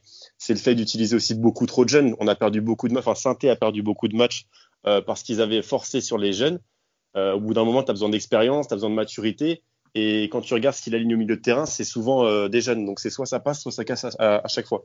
Mais je pense que c'est moi, ce qui, moi, ce qui m'a vraiment choqué, et Bas, tu me diras ce que tu en penses, mais tu, tu, utilises 38 joueurs, déjà, tu peux trouver aucune cohérence, aucune cohésion, tu peux pas travailler non plus à l'entraînement. Parce que si tu as 38 joueurs, j'imagine que tu les as, enfin, ça veut dire qu'en séance, tu es nombreux, et en plus de ça, dû au Covid, et t'en parlais tout à l'heure de la saison particulière, Valentin, c'est que tes jeunes ne jouent pas, du coup, il n'y a pas de championnat en, il n'y a pas de championnat en, CFA2. Donc comment tu te retrouves à utiliser des joueurs qui sont, enfin, qui sont limite en cours de forme? Et normalement, si tu as des blessés, tu dépannes par d'autres joueurs qui, sont, qui font partie de ton groupe professionnel. Moi, c'est un truc qui, qui m'a fait totalement halluciner. Après, honnêtement, Rico, c'est un, un, entraîneur. Nous, comme on a, enfin, on a pu le découvrir à saint les supporters ont pu le découvrir parce qu'on le, on le connaissait pas forcément très, très, très bien non plus. C'est que c'est un entraîneur et il n'hésite pas, euh, dès que ça va pas dans le groupe, dès qu'il y a un problème avec un joueur qui fait pas son match ou quoi, il n'hésite pas à te, à te virer du groupe. Il n'hésite pas à prendre quelqu'un d'autre. Et c'est quelqu'un qui est très dans la, dans la gestion d'équipe, qui a besoin d'un groupe. Il veut un groupe complet. Il veut, il veut garder un groupe concerné. Il veut garder tout le monde concerné. Et c'est pas forcément quelqu'un qui va dire j'ai mon 11 titulaire, je vais utiliser ce 11 à chaque match. Il a besoin vraiment de, de, garder, de garder vraiment un groupe complet, donc un groupe avec de nombreux joueurs, plus d'une trentaine de joueurs. Et je pense qu'il le fait comprendre. Après, oui, ça fait débat. Oui, euh, les supporters sont, sont pas fans de ça mais c'est un entraîneur qui reste sur ses, sur ses positions et je pense qu'il le fera jusqu'à la fin de la saison et il a, il a, il le changera pas.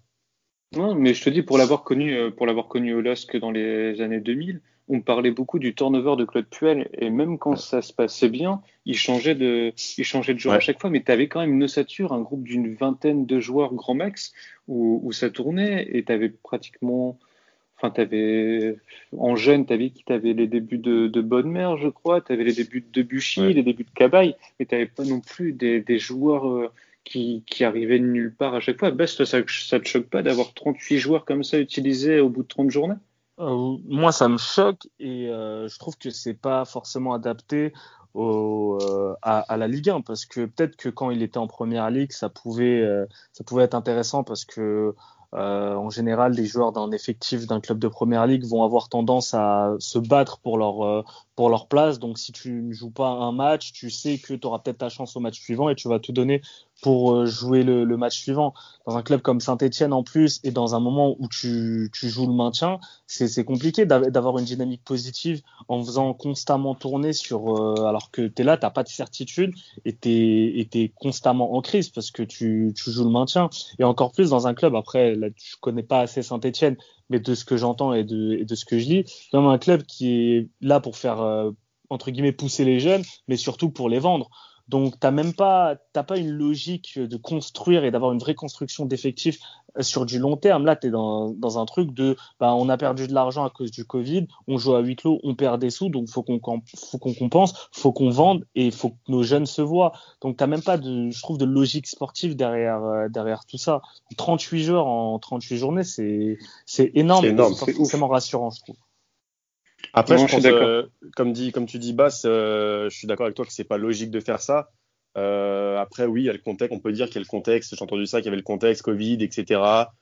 Que si un joueur était testé positif ou quoi, il fallait qu'il y en ait un autre qui soit là pour le remplacer. Donc peut-être qu'il veut maintenir vraiment son groupe. Moi, j'avoue, je vous le dis, les gars, je suis pas fan de, mhm.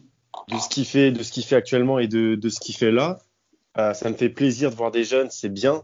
Mais Saint-Etienne, cette année, ils, ont, ils jouent bien au ballon et tout. Mais le problème, c'est que tu peux pas qu'avec avec un milieu de terrain de, de 23 ans, tu peux pas euh, faire quelque chose en Ligue 1 d'intéressant. Ah, tu, puis même, c'est délicat de gérer ton groupe aussi grave, enfin, avec ça. Tu imagines le petit jeune qui vient jouer en Ligue 1, il se dit aussi, il a la pression de se dire que si, euh, enfin, que s'il se trouve, s'il réussit pas son match, ben, ils sont 4-5 à son poste en concurrence. C'est quand même un sacré fardeau. C'est vrai, c'est vrai, mais je sais pas si vous avez entendu parler. C'est qu'à la fin du match, c'était contre, euh, je crois que c'était contre Monaco quand Saint-Etienne avait pris 3 ou 4-0, je sais plus. Euh, il disait que dans les médias qu'il y avait une fracture entre le vestiaire, entre les, entre les plus, euh, les, enfin les, entre les, les, plus âgés et les, et les, plus jeunes, parce que je pense que le fait de voir des petits, quand tu vois un, un mec de un ou quoi qui te saute, qui prend ta place au milieu de terrain, alors que toi tu as, 30 balais, ça fait longtemps que tu fais de la Ligue 1, tu es, un cadre de Ligue 1 et tu te fais sauter ta place. Euh, je pense que ça crée aussi des tensions au sein, au sein du vestiaire euh, vis-à-vis -vis de ça. Et on ah, sait que Puel, c'est pas forcément le, le, coach le plus euh, euh, qui va le plus communicatif avec euh, ses cadres, notamment les cadres euh, âgés. C'est c'est pas lui qui va aller faire des, des, câlins à ces petits jeunes non plus. Donc ouais, c'est chaud. Hein. Mais du coup, sur un point de vue comptable, Val, on peut, tu, tu le sens comment toi? Tu penses que Saint-Etienne aujourd'hui a assuré son maintien ou tu vas commencer, enfin, tu vas, tu vas trembler jusqu'à la fin de saison? Non, non, Saint-Etienne n'a pas assuré son maintien. Euh, après, aujourd'hui, il faut le dire, c'était le match franchement à pas perdre. Tu joues contre, contre, contre ton concurrent direct à la relégation, au, barragiste, on va dire. Euh, fallait pas perdre ce match. Ils l'ont gagné, c'est bien avec la manière, c'est bien. Euh, après, il va falloir être solide parce qu'il te reste derrière, euh, tu as du PSG, euh, tu as du Bordeaux, je crois qu'il y a encore aussi du, il y a du, Mars, il y a du Lille aussi. Euh, tu as une fin de saison qui est compliquée et tu finis en plus après à la maison contre Dijon à la dernière journée. Donc non, euh, Saint-Etienne, pour moi, va se sauver, encore dans la difficulté, encore comme l'année dernière. Mais euh, il faut rester sérieux jusqu'à la fin. Parce que là, Paris, c'est au parc. Paris, c'est au parc en plus. Ouais. c'est gagné du coup. Tu peux rajouter 3 points. Euh, oui, Par contre, il en a aussi gagné 6. Il, il rejoue pas Lyon cette saison. Non, on rejoue pas Lyon cette saison, ouais. ouais. Mais c'est petit de ta part, Val. il y a des, il y a des temps que ça stacking quand même. Hein. vous voyez, tu vois, on parlait, on parlait des supporters tout à l'heure. Euh, un club comme Saint-Etienne qui n'a pas ses supporters, forcément, ils en souffrent. On en parlait par rapport aussi au PSG ou quoi. Euh, après, je sais que mes, mes, mes, mes, copains lyonnais ne peuvent pas dire ça parce qu'un public euh, à Lyon, c'est compliqué.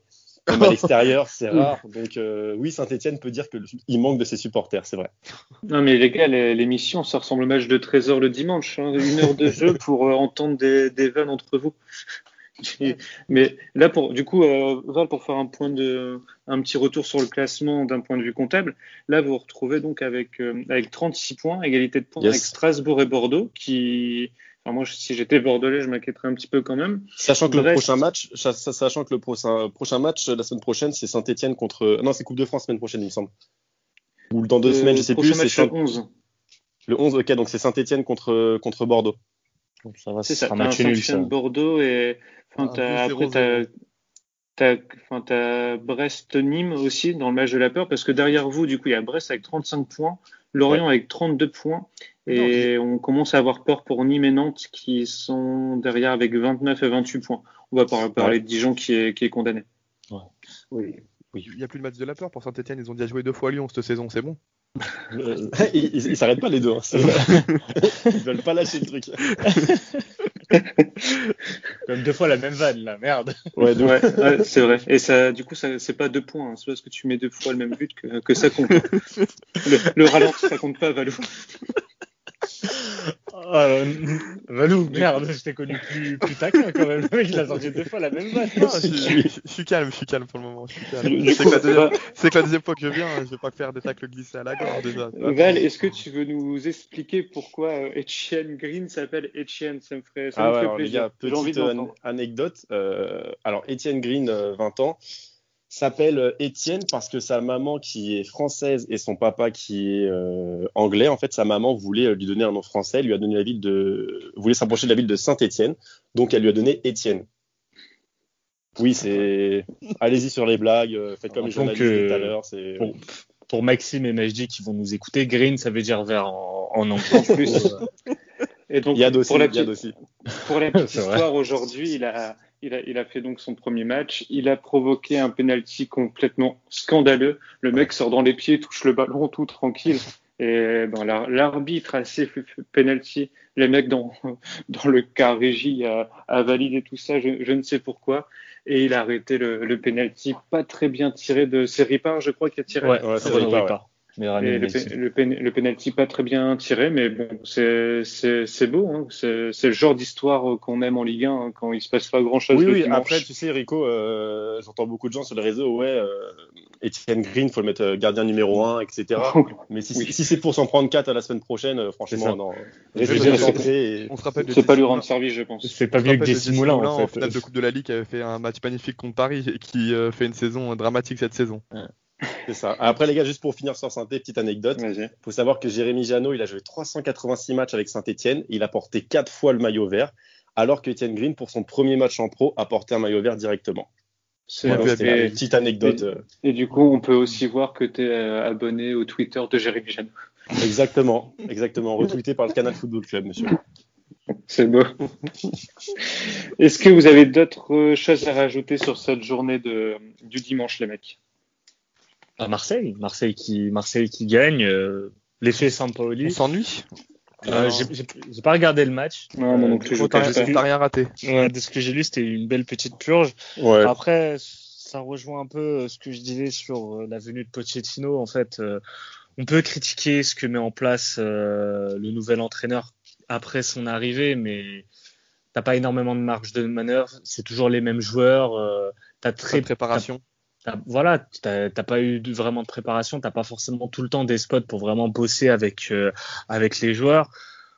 Euh, bah, surtout là, Marseille, bon, tu auras la quatrième place, je pense, ou la cinquième place. Tu sais que c'est mort bah. pour la Ligue des Champions. Tu sais que tu termineras pas dans le ventre mou de toute façon, puisque la Ligue 1, je trouve, est assez bien saucissonnée cette saison. Mhm. Euh, voilà, c'est juste, tu sais que pour certains joueurs, c'est leurs derniers instants sous les couleurs euh, de l'OM. Hein, mais comme Tovin, je le vois pas continuer. Euh, Milik, ça d'un c'est ça. Le problème de Sampoli, c'est aussi qu'il arrive dans un effectif qui est, qui est à bout de souffle. Il va lui faible. vraiment lui falloir une. Oui, qui est faible aussi, ça, il n'y a, pas- y a pas de mal à le dire. Mais tu as des joueurs comme, comme Mandanda, comme, comme Tovin, comme Payet, qui, qui, sont, qui sont là, qui tiennent entre guillemets le club depuis, depuis quelques temps et tu sens qu'ils en ont un peu marre de d'être ici. quoi. C'est malheureux, mais ah, même comme Sakai, pareil, hein, c'est parce que il parle très peu dans la presse, tout ça, mais tu sens que le mec, il, enfin, en a ras le bol, quoi. Et, tu, peux comprendre. Sampoli, je, je serais curieux de voir son recrutement euh, cet été et voir comment il va, il va animer le, le collectif marseillais. Mais je pense qu'avec un retour du public, tout ça, ça peut vraiment donner de, belles choses. C'est prometteur, en tout cas. avec Alvaro Gonzalez en plus, euh, qui aime bien. Qui- on, on va dire qu'il aime bien euh, faire des petites gâteries au public marseillais sur, euh, sur Twitter. C'est, incroyable. ah, c'est- franchement, c'est, ça devient limite dégueulasse. Je pense que même les supporters marseillais sont un petit peu gênés de Bah, voir même eux, ils en ont marre. hein. Tu regardes les, Ouais, les tweetos marseillais, même eux, ils en ont marre. Non, Et- ouais.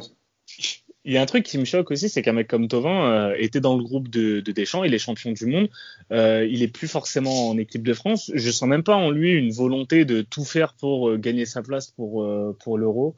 Je trouve ça assez bizarre quand même.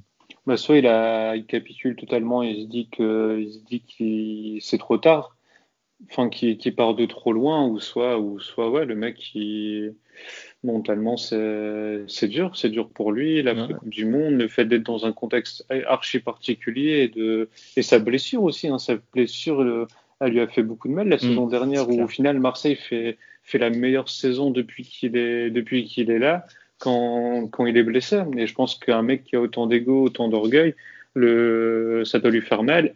Et surtout que tu as le vestiaire aussi qui doit lui rappeler quand il doit venir le matin et casser un peu les couilles, qui doit lui rappeler, grand, t'es bien gentil, mais Mm. l'an dernier, l'an dernier, t'étais pas là. Quoi.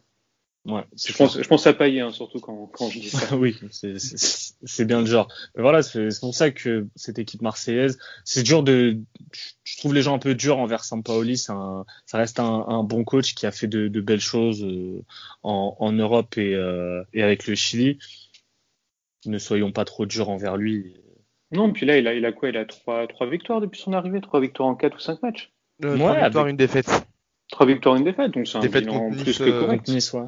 Oui, il a fait euh, mal d'ailleurs cette défaite, 3 Ouais, ça- 3-0. ça fait mal. Mais Ouais, Nice. Nice se 0. relance bien. hein. Nice a, Nice a- se relance très bien. Nice se relance bien, ouais. Je suis impatient de voir le coach que Nice va choisir pour l'année prochaine. Bah, déjà, on était très impatients de qu'ils virent Patrick Vieira, c'est déjà Ouais. chose faite. Et, et- et là, tu te rends compte qu'ils sont capables de collectivement de faire des, des prestations abouties. Là, c'était le multi cet après-midi, donc j'ai pas, j'ai pas tout vu, mais euh, il- c'est le genre de match qui, qui gagnait pas en début de saison, quoi. Je suis content pour Casper Dolberg qui a retrouvé le chemin des défilés. Ouais. Ça faisait très très longtemps qu'il n'avait pas, Ouais. qu'il avait pas marqué. Et qu'il avait pas marqué. Il doublé, c'est- non? Ouais, doublé, ouais. Bien aidé par, euh, par Patrice Lafont dans les buts. Oui. Lui, lui euh, d'ailleurs, j'aimerais faire une petite parenthèse sur le, sur le FC Nantes, nos amis Canaries, où Lafont qui dit que je ne, je ne veux pas rester à, je ne veux pas rester à Nantes, euh, je veux une équipe qui a des ambitions européennes, tout ça. Il nous sort encore un match, un match plus que moyen euh, aujourd'hui. Une saison moyenne. Oui, bah oui, bah c'est pour moi c'est un gardien moyen de ce qui ils ont. Il a eu une période faste à Toulouse où il prenait 15 tirs par, par match, il en, arrêtait, il en arrêtait 13, du coup on disait c'est un gardien fantastique. Il est parti à l'é- à l'étranger très tôt parce que je pense qu'il a un bon petit melon et ça s'est bien passé, ça s'est pas bien passé du tout. Retour à Nantes, euh, il fait, enfin il est, enfin pour l'instant c'est un gardien il- moyen qui a absolument rien prouvé, Il a un match Oui. référence et c'est Lyon. hein. for- forcément. Ça, bah, Mais- ça, t'inquiète. Et, et même voir, euh, enfin, voir Palois qui passe son temps à courir après les joueurs, à leur tirer le maillot, à, envoyer des chandelles devant, venir se plaindre de l'arbitrage à la fin du match, c'est- risible. Et, euh, et tout ça pour dire que j'espère voir Nantes descendre euh, cette année. Quand tu vois, quand Kita qui respecte rien, qui respecte pas le football, tout ça, au moment donné, faut faut que ce club-là soit sanctionné. C'est malheureux à dire pour les supporters qui sont qui sont sympathiques. Il y a plein de petits joueurs là-dedans qui qui méritent pas ça. Mais c'est pas possible, quoi. Tu peux pas prendre Domenech pour, euh, pour faire parler de ton club. Et une fois que ton club est en danger, est dans la merde, tu vas chercher comme Boiré. Enfin, c'est vraiment se foutre de la gueule du monde. Et je pense qu'il mérite de faire un petit, un petit stage euh, d'une saison ou deux en Ligue 2. Ouais, surtout que, que Nantes, quand même, à domicile, ça fait quand même 13 matchs. Bon, après, ça- le contexte de domicile extérieur, maintenant, ça Oui, n'a plus de sens. C'est sûr, mais bon, ça fait quand même une série de 13 matchs sans victoire euh, à la Beaujoire. Et sur les 21 derniers matchs en Ligue 1, c'est quand même c'est que deux victoires. C'est euh, ils ont pas du tout le, le profit pour rester en Ligue 1 cette saison. C'est clair. Et Non, les mais gars, il est contre le PSG, on sait pas comment. Ouais, bah ouais. Ouais.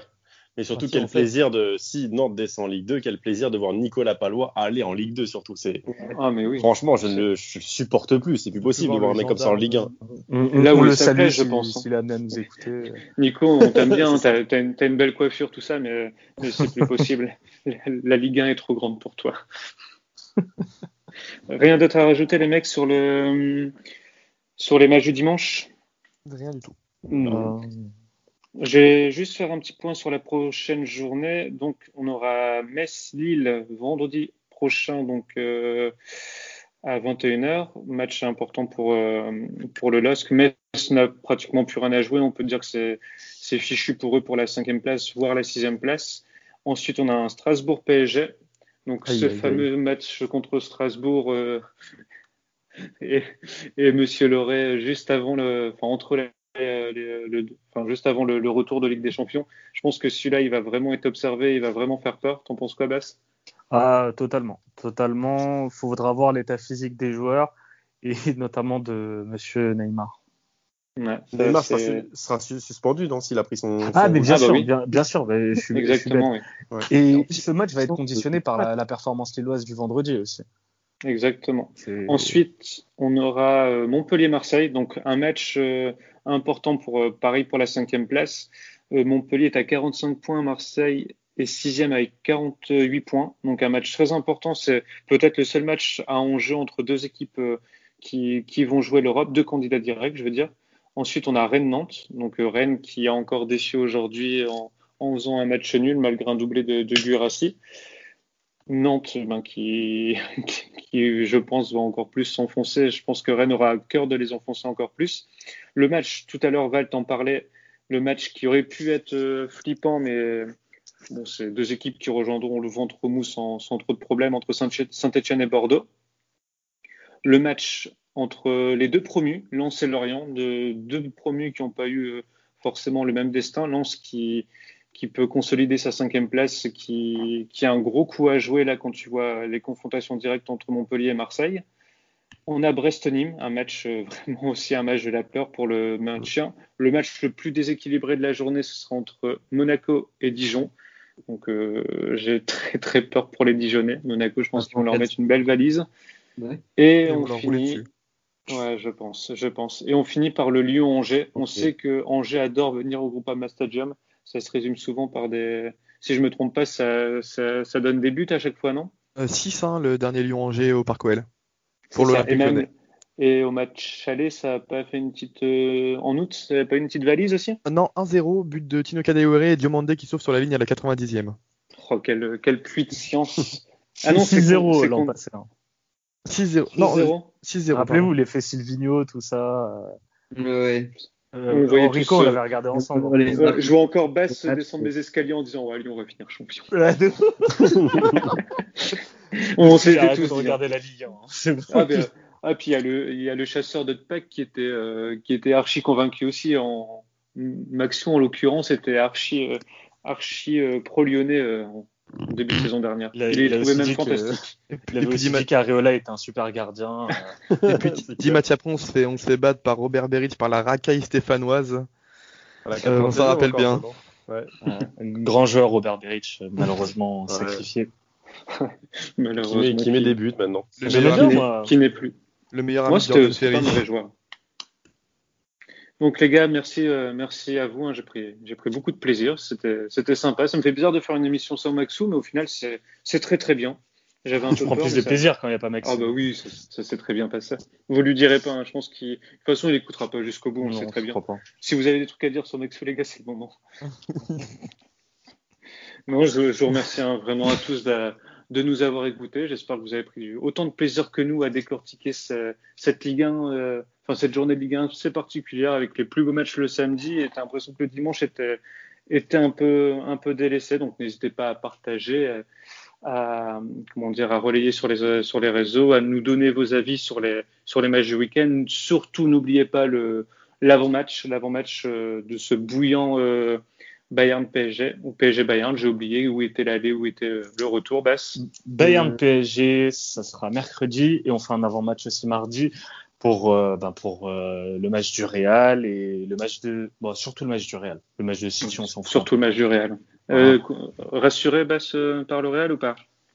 Mmh, non non. Non non pas je suis pas honnêtement Liverpool je les vois remporter la Ligue des Champions donc euh, je vois pas le Real passer face à Liverpool. Mais tu pourras regarder dans dans l'historique de d'Instagram de LST où j'avais dit que j'avais dit que Liverpool gagnerait la Ligue des Champions quand ils étaient au plus mal il y a, il y a des mois de ça. C'est vrai.